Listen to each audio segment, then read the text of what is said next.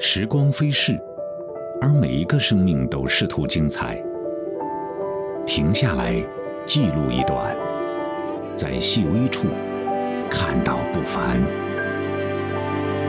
平常记录，平常生活，亦有光芒。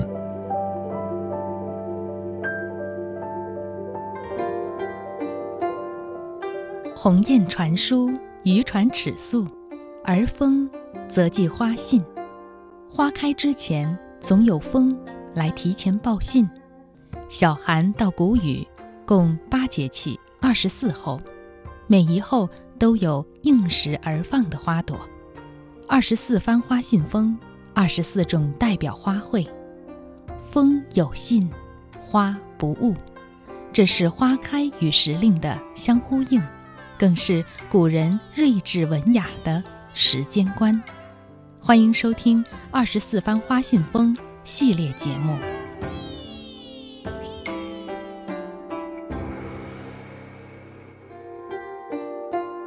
各位好，我是焦娜。今天呢，我们将和东北林业大学的贾军老师一起来聊一聊谷雨花信的二三后荼蘼与恋花。贾军老师好，焦娜好，大家好。嗯，据说呀，在宋朝以前，“荼蘼”两字是加了“酉”字旁的。这个“酉”呢，也就是“酒”字，酒水的“酒”，去掉三点水。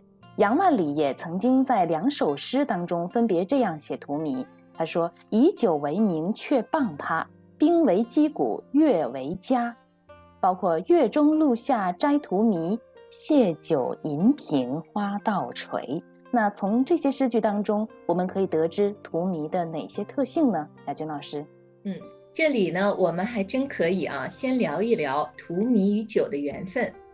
荼蘼两字啊，最初呢是以酉字旁的荼蘼形式出现的，是因为那个时候荼蘼确实是一种酒的名字。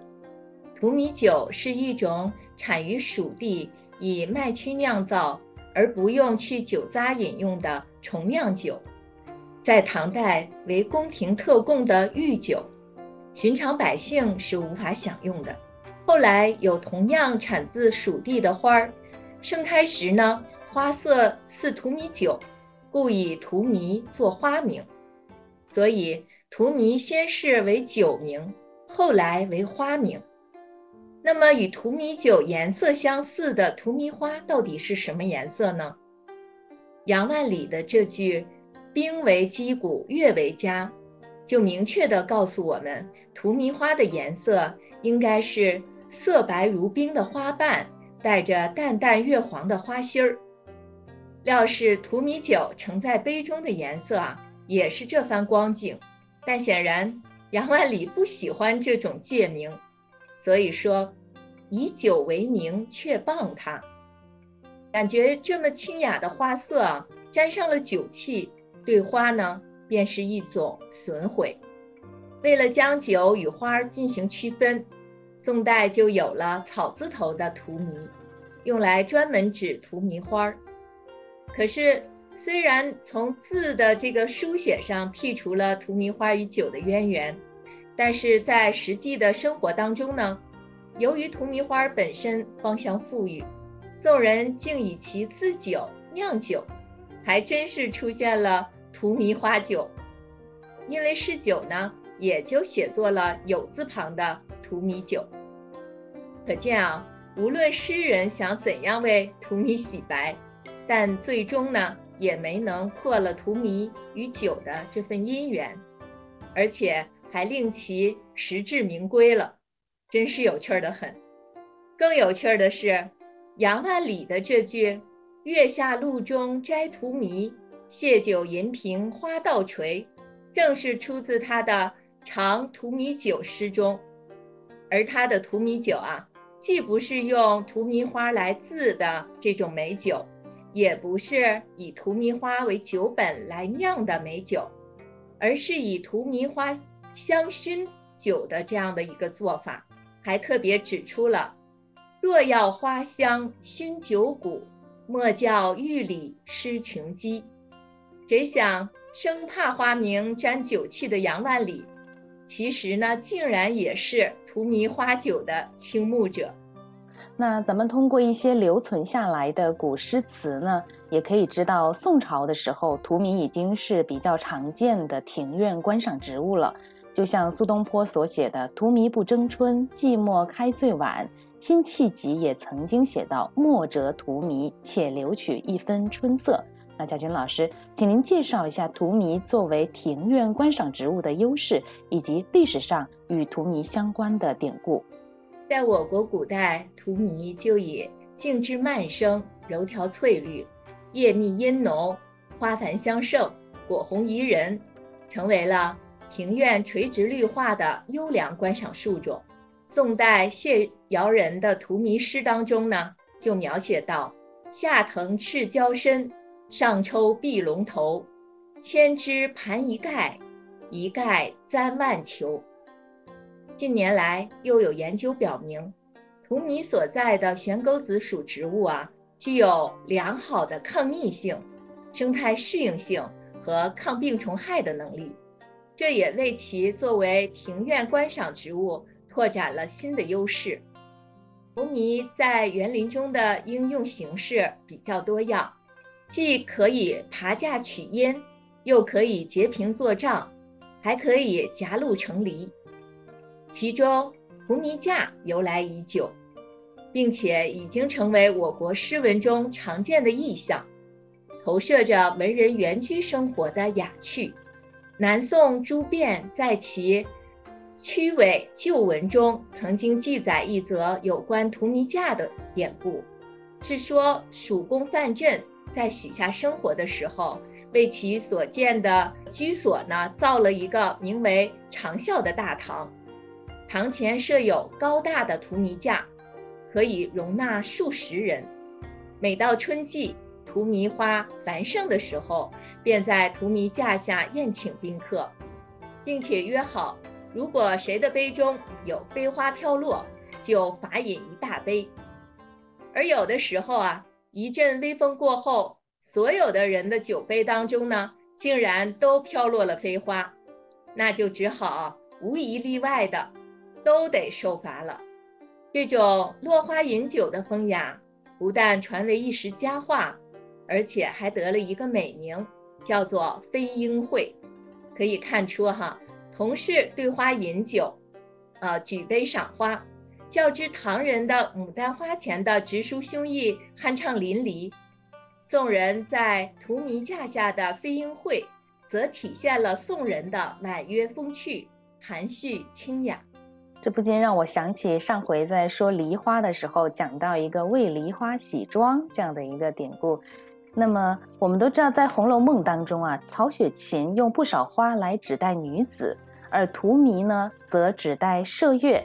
在第六十三回当中，就有用诗衬来暗示了很多主人公的命运，像众女子为宝玉贺寿时，行起了沾花名的酒令。书中记了八人分别得了八支签，最后一支是麝月抽得的一支荼蘼花，提着“韶华盛极”四个字，上边呢写着一句旧诗：“开到荼蘼花事了。”那这句诗呢是来自宋代王琦的《暮春有小园》一诗，请您解析一下这句诗在《红楼梦》当中所蕴含的一种文化意象。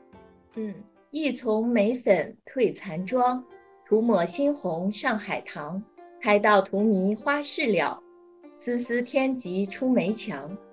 这是宋代王琦《暮春有小园》的全诗，生动地描写了小园中一春花事的更迭，点明了荼蘼花暮春而开的花期，是小园中最晚开花的植物，所以就有了“开到荼蘼花事了”。虽然啊，最初恐怕只是一句实际情况的记录，但花是什么呀？花是世界上最美的事物，是美好幸福的象征。那花事呢，就是好事，花事了，也就是好事了。所以，因为有了这句“开到荼蘼花事了”，那荼蘼花就不仅是春花谢幕的收场。更是大好时光将去矣的前兆，从此盛时不在，就成为荼蘼花一抹忧伤的底色。清代李渔在《闲情偶记》当中呢，就曾说：“每忆此句，情性为之所然。”曹雪芹在《红楼梦》中曾经多次提到荼蘼花，正是利用荼蘼花的这一特性，来暗喻贾府的衰落呢，已经成为定局，为千红一哭，万艳同悲设下伏笔。第六十三回，群芳为宝玉庆寿，所沾花名皆有所指。麝月抽到的这支韶华盛极的荼蘼花签，配上“开道荼蘼花事了”的诗句，正是盛极而衰的衬语。子谦在《红楼梦大词典》中是这样解释的：“花儿开至荼蘼，就预示着百花凋残，三春过去。”据知批透露，袭人出嫁后，麝月是留在宝玉身边唯一的丫头。这里呢，就是以荼蘼花来暗喻麝月。花事了，则含有三春去后，诸芳尽，各自须寻各自门的意思，暗喻着大观园在梅花、海棠花啊百花凋零之后，众芳流落。曾十分繁华的贾府，只剩下丝丝天极出梅墙的这样的荒凉景象。所以呢，当麝月问宝玉这诗怎么讲呀？宝玉愁眉不展，忙将这个签儿就藏了起来。好的，谢谢贾军老师。正如您的解析，荼蘼如曹雪芹在书中所写的麝月一般，虽然呢貌似平凡，但却有着重要的意义，也是在众花之中啊有着一席之地的花朵。四季更迭里，发现时间的趣味；海浪奔流中，思索世间的无常。那些流传已久的故事，那些岁月沉淀的风物，那些凡尘修行的你我，有红毛般轻盈的喜，也有浓墨重彩的乐。平常记录，心中有爱，万物皆灵。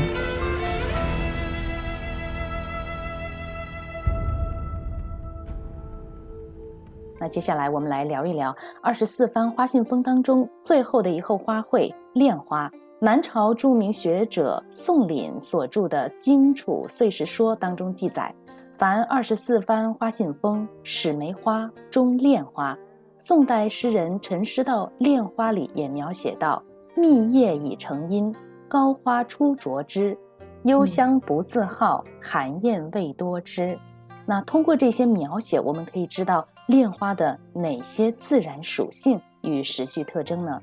呃，南京师范大学程杰教授在二零一零年发表的《二十四番花信风考》当中呢，曾经明确指出，恋花风是所谓二十四番花信风当中最为明确、人们谈论最多的一种。他说。恋树在淮河、秦岭以南生长十分普遍，恋花是春末夏初最典型的物候。无论是花信还是封信，在宋人的诗词作品和碎石编述中呢，提及都较多，甚至啊比梅花风还多，以至于元明清时呢也是如此。比如宋代蒋捷的。解配令春当中有梅花风小，杏花风小，海棠风没得寒俏，岁岁春光被二十四风吹老，恋花风而且慢到。秋回在初夏中呢，有一信恋花风，一年春事空。元代邵亨真。珍惜初夏中有恋花风起，漾微波，野渡舟轻客自过。明代陆深《山居八首》当中有远明玉城梅子雨，晚凉初冻恋花风。清代的董元凯《长相思归意》中有“梅花风，恋花风，二十四番花信风，花开花落中”啊等等，这些诗句都表明恋花花期处于春夏之交，是人们普遍喜用的别春之信。而在宋代诗人陈师道的《恋花》这首诗中，我们可以看出，恋花是先叶后花的植物，所以是密叶已成荫，高花初着枝。而这里的“高花出折枝”就给了我们一个赏花视角的信息：什么样才能称得上高花呢？一定是要高过我们的水平视线。需要我们仰头看的花，所以啊，这里我们也能了解到楝树的高大，它是落叶乔木。那从“幽香不自好，寒艳未多知”，我们可以知道，恋花有芳香，但并不夺人，是幽香；恋花有色，但非暖色，而是寒艳，它呢是淡紫色的。后面的。会见垂金蛋，啊，则是说它的果子成熟的时候是金黄色的。楝树的金黄色果子还有一个别名叫金铃子。刚才贾军老师说到，炼树的果子成熟的时候是金黄色的。那根据《淮南子·实则训》当中记载，凤凰非梧桐不栖，非苦楝子儿不吃。那这个苦楝子儿，它是不是就指的是炼果呢？那如果说炼果是凤凰的食物，凤凰是很吉祥的动物，那么能被凤凰所食，说明产炼果的这个植物也是很珍贵的。那贾军老师，据说楝树在咱们国家的应用历史很悠久，请您也介绍一下楝树的生长特性。嗯，楝树呢，它是喜光的树种，呃，不耐避阴。对土壤要求不严，在酸性土、中性土、钙质土以及盐碱地上都能生长，生长的速度呢非常快，有三年存材六年贮，九年变成栋梁树的说法，是绿化造林的先锋树种，而且变树的萌芽能力很强，枝条舒展，枝叶茂盛，具有良好的抗风性。适度的密植呢，能在地面上形成很好的保护结构，可以削弱风力，降低风蚀的侵害。变树叶的表面比较粗糙，幼枝上有绒毛，不但吸尘的能力很强，还能大量吸收二氧化碳、二氧化硫这样的有害气体。此外，列树本身还具有独特的杀虫能力，所以。它在改善生态环境方面也是大有可为的功勋树种。列树在园林造景中呢，也有不俗的表现，不但叶、花、果皆可观赏，而且在生长的不同时期，其外貌特征还呈现出不断变化的气象美。花就不多说了哈，我们只看叶和果。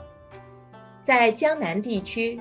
它是春叶翠绿，夏叶墨绿，秋叶黄色砖红。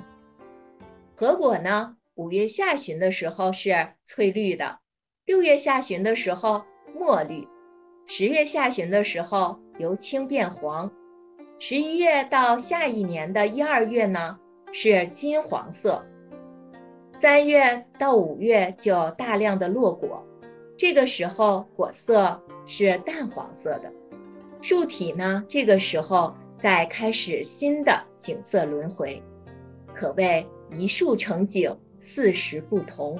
嗯，您刚才讲到的是楝树在园林造景当中的一个表现，同时呢，也讲到了楝树它的一个生长特性。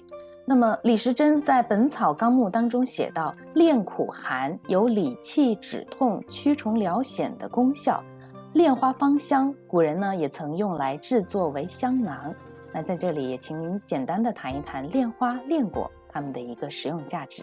好的，嗯，宋代陈元亮在他的《岁时广记》中记录了当时一种风俗啊，就是折莲花。说当时民间在农历的三月三日，取苦楝花或者是叶子啊，放在垫子席子的下面，以防跳蚤。可见古人用莲花制成香囊，主要是用来驱虫的，并且莲花、莲果呢均可入药。现在人们用莲树果仁萃取提炼的莲素乳油来生产农药。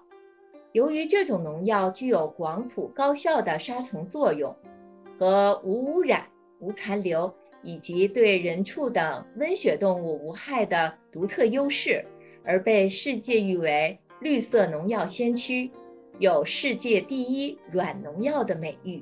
炼树真是全身都是宝啊！练花、练果，自己本身都是材料，都是非常好的、有实用价值的树种。好的，嗯，感谢贾军老师。在二十四番花信封当中呢，梅花最先，恋花最后，恋花谢尽，花信封止。随着谷雨节气的结束，绿肥红瘦的夏天也就要到了。有句话说得好：过去的别再遗憾，未来的无需忧虑，现在的加倍珍惜。好，感谢各位的收听，今天的节目就到这里，我是焦娜，下期节目。再会。旁人的谈吐是你的迷障，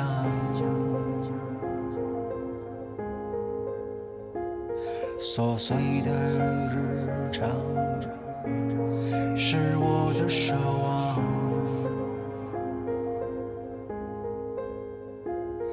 我一无所有。我只剩惆怅，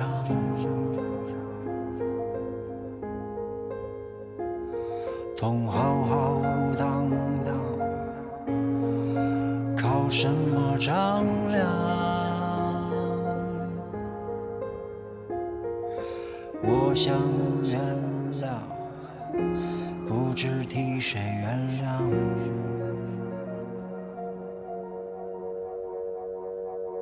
当花落下他没有笑话。